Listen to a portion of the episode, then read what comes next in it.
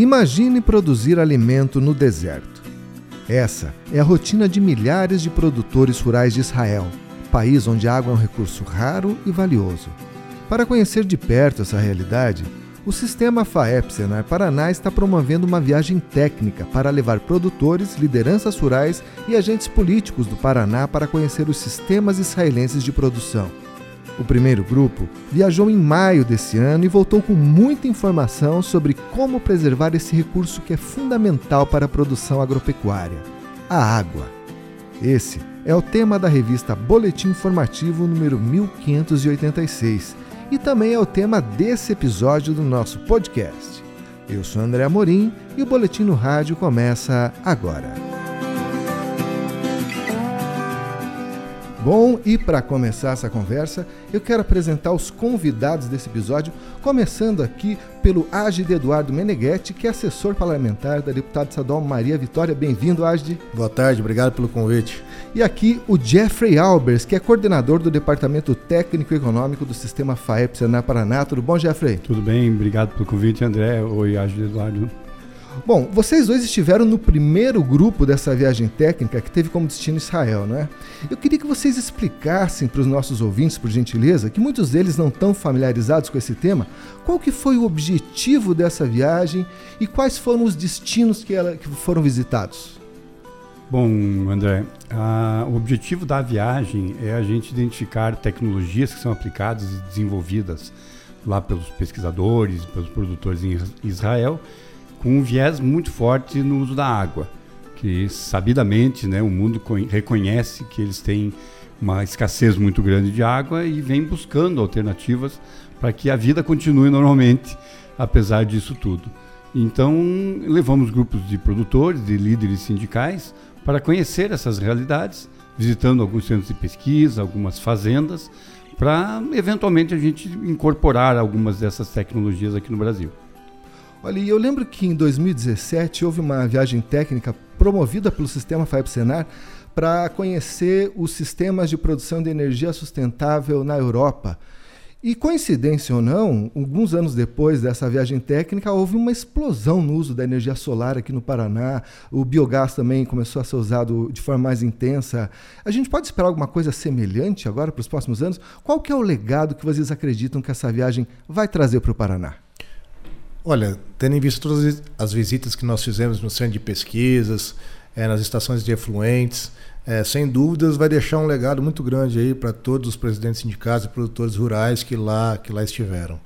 É, nós estamos uma estação de efluentes ao qual ela faz todo o tratamento dos efluentes e gera em torno de 15 milhões de metros cúbicos de água para a fertirrigação lá na, na, numa região deles que é uma das maiores regiões produtoras de vegetais que eles têm, entre tomates, pepinos, berinjelas e afins. Parte desse, desses rejeitos, dejetos que eles têm, inclusive, é, é, é enviado para uma estação de tratamento de biogás, né, ao qual eles fazem a geração de gás, e, a, e o, re, o, rejeito que sobra-se disso ainda, eles utilizam parte disso aí na, na lavoura também. Né? Então, eu acredito que eles já estão avançados nessa demanda também, e a escassez de água é muito grande. Né? Então, foi muito, foi muito proveitoso ver como se produzir efetivamente num deserto. E qual é o segredo deles? Como é que o israelense consegue plantar alimento no deserto? É, é fazendo esse uso adequado da água, né? É o reaproveitamento.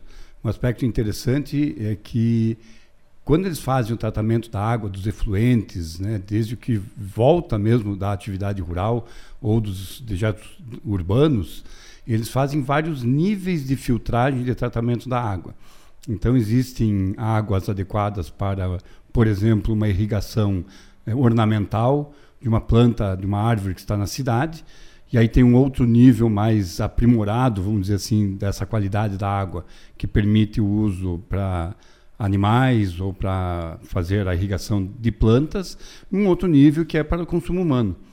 É, então, o, o país inteiro lá tem uma tubulação que é diferida por cor. Eles pintam a tubulação de cores diferentes, que indica que essa água é para determinado uso. E aí, obviamente, o preço da água vai aumentando à medida que ela é mais qualificada. Então essa que é a forma deles fazerem, né? Toda a água lá, toda a gota é reaproveitada. como o Eduardo comentou, você pega o dejeto de um animal, né, junto com os estercos, vem um volume de água, eles tratam isso, a água vai para um fim e o que sobra de dejeto seco, o digestato, volta para ser utilizado como fertilizante nas próprias atividades rurais. E assim é um processo contínuo né, de uso e reuso da água. É importante destacar, né, Jeffrey, que eles falaram para nós lá, inclusive, é, que é a, teve, tiveram um período de seca muito grande e, inclusive, o, governo israelense proibiu a utilização de água de reuso, sendo ela única exclusivamente para consumo humano, sendo tratado para isso, né? É, Olha aí, é. ó. Ou seja, uma das chaves para atingir esse patamar aí de, de autossuficiência é não desperdiçar nenhuma gota, né? Exatamente. Exatamente. E o Jeffrey, não sei se você está lembrado, mas no início de 2022 a gente percorreu aí o sistema FAEP é, colocou a gente para percorrer várias regiões do estado para verificar em loco os estragos causados pela estiagem prolongada. Naquele ano foi terrível, né? Muita gente perdeu aí uh, a lavoura inteira, houve uma quebra de safra severa. Algo do que vocês viram em Israel poderia ser utilizado para amenizar uma situação como essa, por exemplo? É, o, nós estávamos juntos nessa rodada pelo Estado, né, André? E o que acontece é que esse tem que ser um pensamento de longo prazo. Né? De forma imediata, as soluções não conseguem ser implantadas. Hoje a gente tem que trabalhar muito na questão, aqui internamente no país, da, da conservação do solo e da capacidade do solo em reter água à medida que nós temos ela disponível. Havendo um desencadeamento de uma crise prolongada, aí sim a gente teria que adotar outras medidas para ser mais eficiente nesse sentido. Afinal, então, nós estamos no deserto, né? Pois é, exatamente. Lá o aprendizado vem por conta da dor. Né? Nós aqui ainda estamos numa situação confortável. Mas a, o pensamento do sistema FEP-Senar nesse sentido, né, o nosso presidente, ele traz essas propostas, essas provocações, como você falou de 2017 na, no biogás, porque já pensando lá na frente de que se essa crise que nós tivemos em 2022 se repetir se agravar e esse for o horizonte é, negativo né, do nosso déficit hídrico, a gente tem que começar agora a pensar nas soluções para esse enfrentamento lá no futuro, daqui 5, 10, 15 anos. O, uma coisa que me chamou a atenção também nessa viagem é que vocês, além da, da questão da água, também houve visitas, eu acredito, eh, para conhecer estações de produção de energia. Né? Eu vi pelo menos é, que foi visitado um sistema de espelhos que aquece uma turbina, que ah, Gide, você que está trabalhando com a deputada uh, Maria Vitória, ela recentemente protocolou aí um projeto de lei para o uso do hidrogênio verde, o hidrogênio renovável. Como que você acredita que essas duas questões podem conversar, assim, a questão da preservação da água e a produção de energia limpa? Olha, eu acho que elas são diretamente é, relacionadas, né? É, como você mesmo disse, nós vamos visitar uma, uma usina de energia de espelhos solares, não é uma energia é, de fotovoltaica. Então são 55.600 espelhos que são direcionados ao topo de uma coluna de 260 metros de altura, a qual é feito todo o processo de retenção de calor solar é, que é transformado em energia através de uma caldeira que tem, faz a evaporação né, e tudo mais. E também dentro dessa própria caldeira eles têm uma parte de salinização juntamente que consegue manter essa caldeira ativa por em torno de 4 horas e meia após o pôr do sol, cogerando energia elétrica, né? E ao mesmo tempo eles têm as usinas de fotovoltaicas, né, que fazem a, uma grande volume de cogeração e tem a outra, uma outra é, fonte de energia que é energia de espelhos que aquecem a parte de, de óleos que eles têm, né? Gerando assim energia para quase 4% de todo o, o, país de Israel, né? Voltando à pergunta do hidrogênio renovável, então como a gente tem uma caldeira que faz a parte de evaporação e tudo mais, é muito provavelmente se criarem mais um canal vinculado ali, eles podem fazer através da hidrólise da água também, da, da água que eles tiverem ali na parte de evaporação do sistema, se assim for possível. Eu não sou nenhum cientista técnico, mas acredito que é algo que possa ser estudado sim para eles, inclusive para nós no Brasil, como outras fontes de energias aí que nós sabemos a dificuldade que, que o nosso país e estado é, enfrenta também com relação à energia elétrica. O que é interessante, André, é que é um país muito diferente do nosso, né? inclusive nas dimensões, né? ele é muito menor. Então os volumes são diferentes. Eles lá não têm rio para fazer uma energia hidrelétrica. A matriz energética deles é através de, de calor, né? queima de, de madeira, pallets, que eles importam inclusive. Então, 4% da energia hoje consumida é produzida por essas usinas que o Adi comentou. E, e, nós aqui, diferente deles, a gente tem um volume de dejetos muito grande. Então, a gente tem nas questões que a gente está lidando agora, justamente da bioenergia, é para resolver problemas ambientais também. É, então, tem vieses diferentes nessa lógica. Aqui a gente mata dois coelhos com uma cajadada só, né? Mais ou menos isso.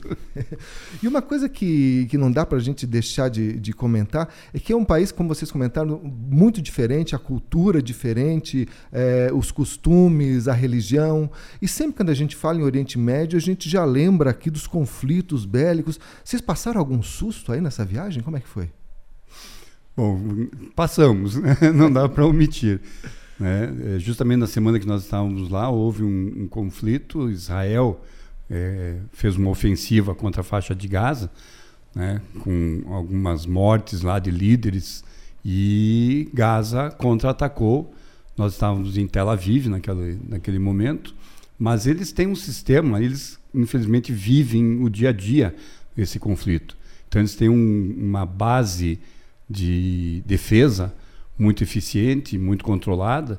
Então nós ouvimos sirenes, houve uma movimentação para ir aos, uh, bunkers, bunkers, né, a proteção antiaérea.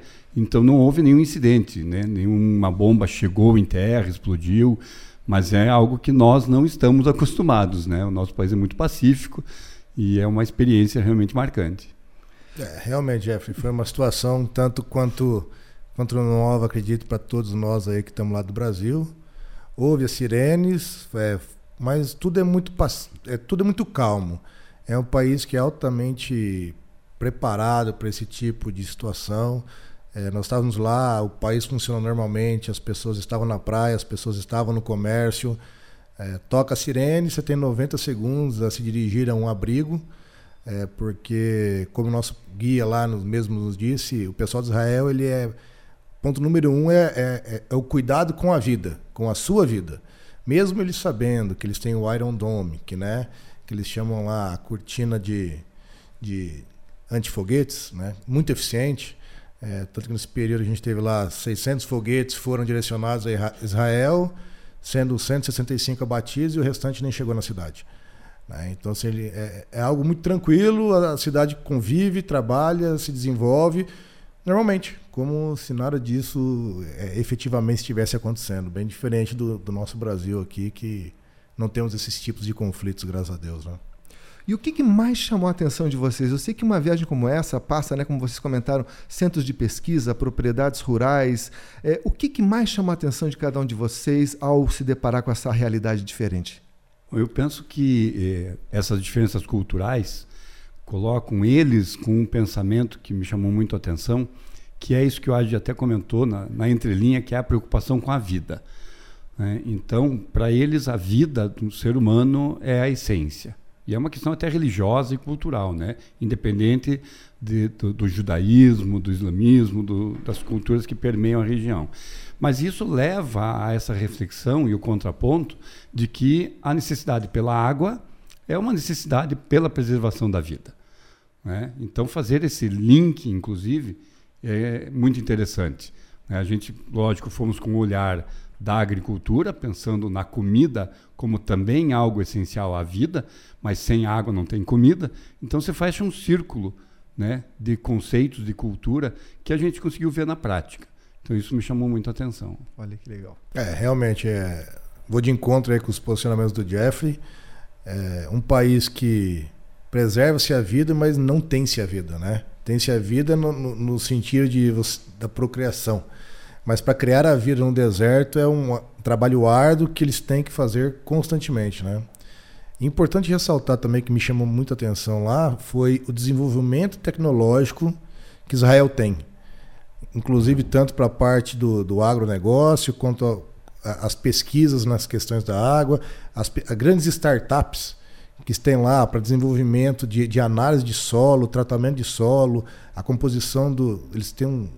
Nós vezes temos algumas empresas, algumas startups que desenvolvem trabalhos assim é, fenomenais, que eu, a princípio eu nunca tinha visto no Brasil. Então, e outra coisa que me chamou muita atenção quando a gente visitou o ministro, a, o diretor do Ministério do Comércio Exterior veio conversar com nós, é, o nível de educação uh, ao qual os israelenses estão submetidos. Todos eles têm acesso à escola, todos eles falam três a quatro línguas, todos eles são incentivados e motivados pelo governo a serem empreendedores, são financiados pelo, pelo governo, né, dependendo qual é o tipo de empresa, é um tipo de imposto que paga.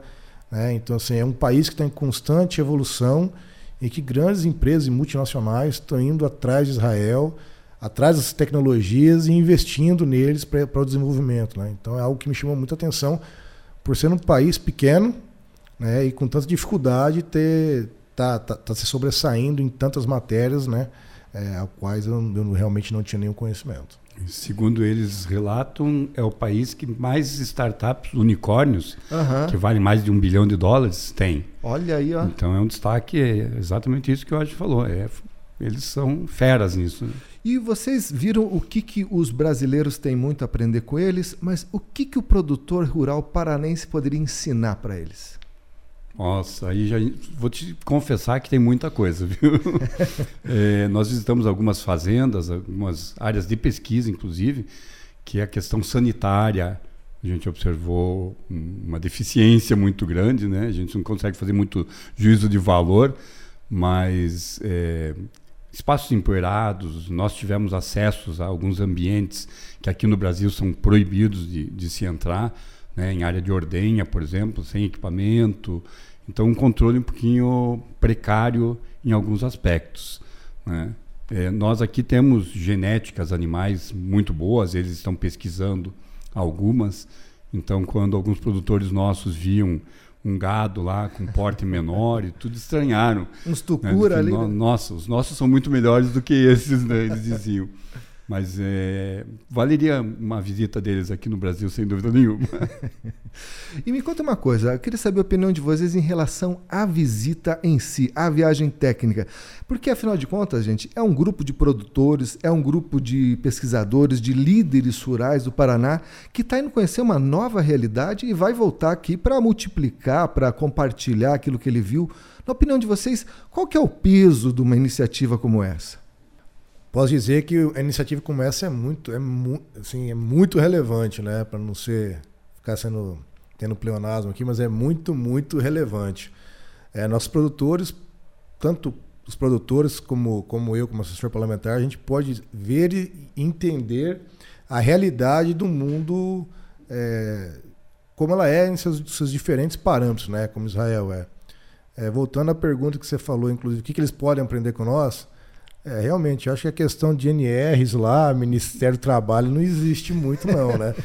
Mas é, é algo que, que é muito é, prazeroso de se ver, de se aprender.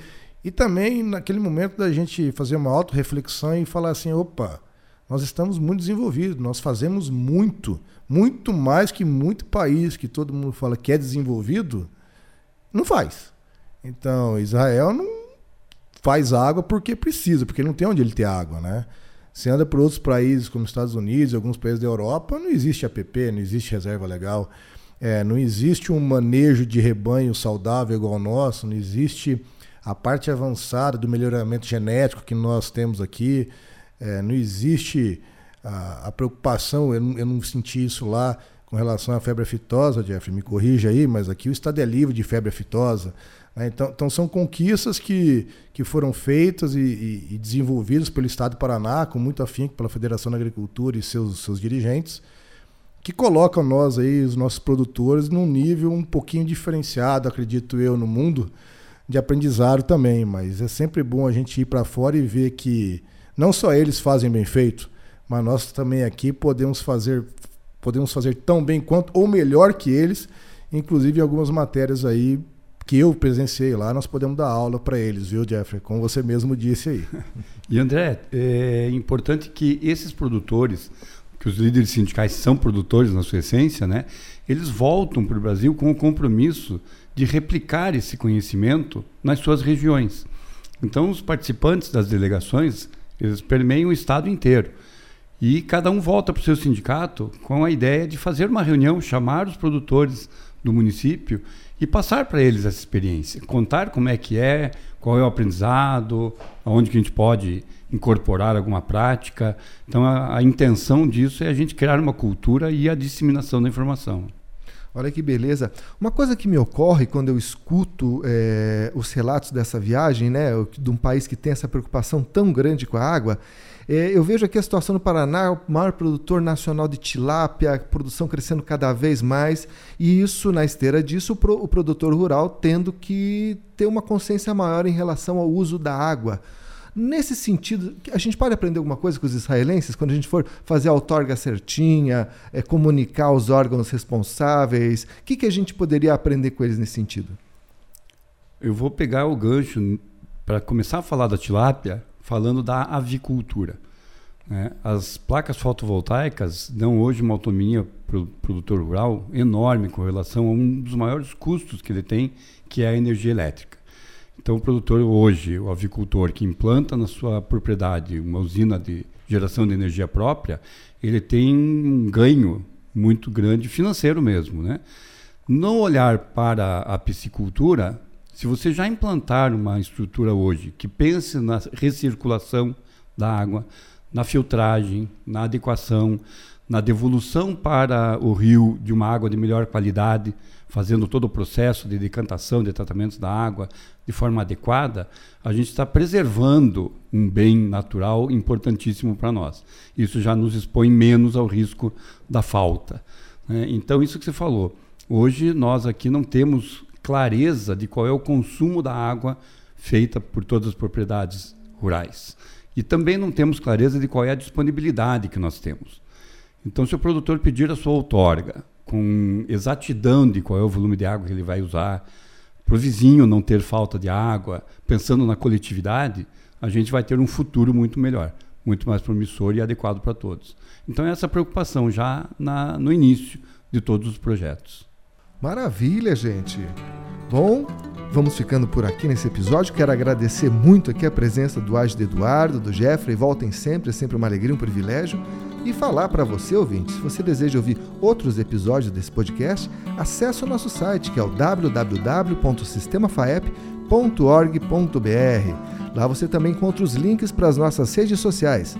Você pode escutar esse podcast no Spotify, no YouTube e também no nosso aplicativo de celular, hein? que chama Sistema FAEP.